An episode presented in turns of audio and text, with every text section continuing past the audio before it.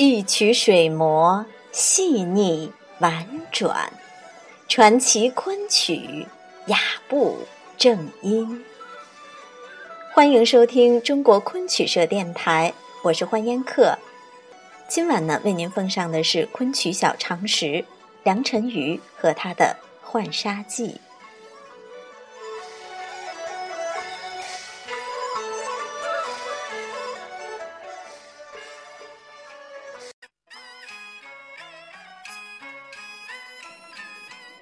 梁辰瑜生于一五一九年，卒于一五九一年，字伯龙，号少白，是江苏省的昆山人，出身名门，任侠豪放，有才而不求仕进，诗、书法、杜曲皆闻名于世，有陆城诗集和散曲集《江东白柱》留存于世。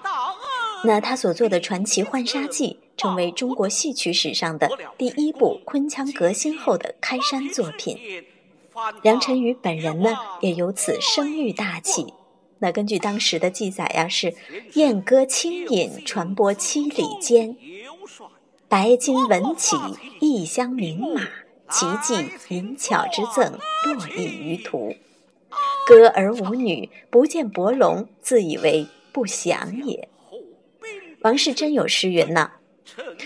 云昌白面也游儿，争唱梁郎雪雁诗。可见呢，歌坛对梁辰瑜的崇拜已经接近于狂热的程度了。但是不可否认的是呢，由于《浣纱记》的问世，昆山腔以其迅猛之势蔓延开来，并先后取代了弋阳腔、海盐腔和余姚腔的原有地位。成为当时四大声腔中影响最大、范围最广的戏剧声腔，同时呢，还对后世的一些地方剧种的声腔和伴奏产生了重要的影响。《浣纱记》的演出呀，不仅为昆山腔的传播与流行起到了至关重要的作用，而就其作品本身的思想性、艺术性而言呢，也堪称是上乘之作。《浣纱记》的剧本内容非常通俗，而结构呢却很新颖。它以春秋时代吴越相争的故事作为架构，把西施和范蠡作为剧中的主人公，串演成了一部四十五出的传奇。那说它通俗呢，是因为西施和范蠡的爱情故事早已家喻户晓，包括伍子胥、勾践、伯嚭、夫差等人物。在江浙一带人民的心目中呢，也都是耳熟能详、栩栩如生，具有相当深厚的群众基础。那说它新颖呢，则是因为它没有落入一般才子佳人的俗套，而是将剧情的进展围绕着政治斗争的背景去写，尽可能的使画面和场景拓展延伸，跃出了深闺书斋和庭院，进入到了一个更为广阔的时空地带。西施这位越国美女，听从范蠡之计，以罕见的勇气和智慧，孤身一人来到吴国。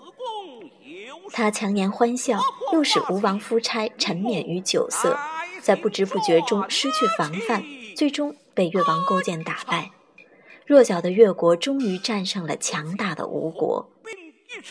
攻城之日，范蠡以勾践可与共患难，不可与共欢乐为由，悄然辞官，与西施双双遁入了太湖之中，一叶扁舟，不知去向。由此，一场强弱胜败的转换，美人计的成功，以及高鸟尽，良弓藏，狡兔死。走走狗烹的人生哲理都一一呈现在观众的面前，让观众去思考和回味。《浣纱记》的最后一出范湖是范蠡，也是梁辰宇本人对政治、历史、人生、爱情的深切体悟和总结。功成身退，让生命回归于自然。《浣纱记》的句词属于骈俪派，曲白工整，文采绮丽典雅。在戏曲史上，这一派被称为昆山派，梁辰瑜是主要代表。今天呢，当我们回首昆山腔这一段改革历程，时间虽已经跨越了四五百年，但是《浣纱记》这部作品依然给我们以审美上的愉悦和享受。其中一些片段，如回营、打雷、拜师、祭子等折子，仍活跃在昆曲的舞台上，成为经久不衰的传统保留剧目。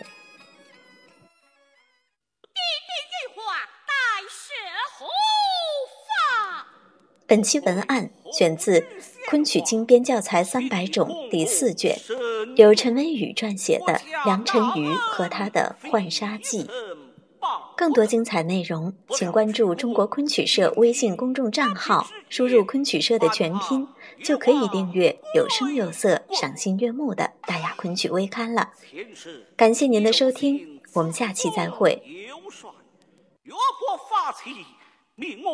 来请转起，哎我想合兵一处，则曰趁虚谁人何敌？我今回去，适当私见以报国恩之事，与你同死。